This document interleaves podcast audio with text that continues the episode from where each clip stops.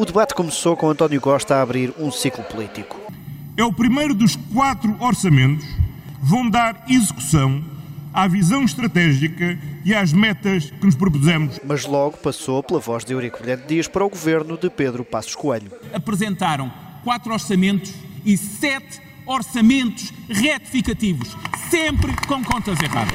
O PSD critica o slogan das contas certas, utilizado pelo PS, e diz que os socialistas só têm uma forma de reformar. Gastamos cada vez mais recursos e temos cada vez piores serviços. Porque quando se atira dinheiro para cima de um problema, uma das duas coisas desaparece raramente é o problema. André Ventura criticou as aulas de História do PS e levou Costa a deixar uma garantia. Eles não querem saber o que é que o PSD fez em 2013 ou 14 ou o CDS em 88. Soube isto, soube isto não é professor de História. E o que quem nos está a ver quer saber é quanto é que isto vai significar no bolso da minha família. No próximo Conselho de Ministros iremos aprovar um diploma obrigando os, os bancos a renegociar os créditos quando os juros subam, para além do teste de stress a que as famílias foram sujeitas a quando do momento da contratação do crédito com a iniciativa liberal depois da troca de galhardetes na imprensa, agora, frente a frente. Lamaçal é aquilo que o Sr. Primeiro-Ministro está atolado, porque é uma argumentação que usa vez após vez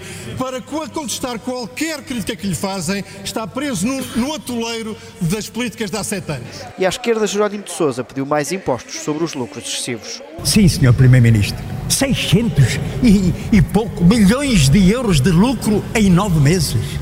Não acredito que esteja de acordo com esta realidade brutal. Com o Primeiro-Ministro a prometer novidades para novembro. Espero que a Assembleia da República tenha disponibilidade para, eh, para discutir a proposta de lei que é para aplicar aos rendimentos de 2020, 2022 para a tributação dos lucros não esperados que não são só do setor energético, mas são também do setor da distribuição.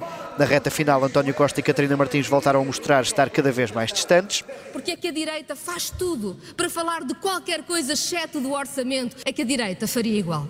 Sr. Deputada, como sabe, desde o Orçamento de Estado de 2021, o Bloco de Esquerda considera que os orçamentos que apresentamos são de direito. Mais tarde, o Primeiro-Ministro acusou o Bloco de traição ao eleitorado da esquerda. Já entre os deputados únicos, PAN e LIVRE pediram mais respostas ao aumento do preço do cabaz alimentar.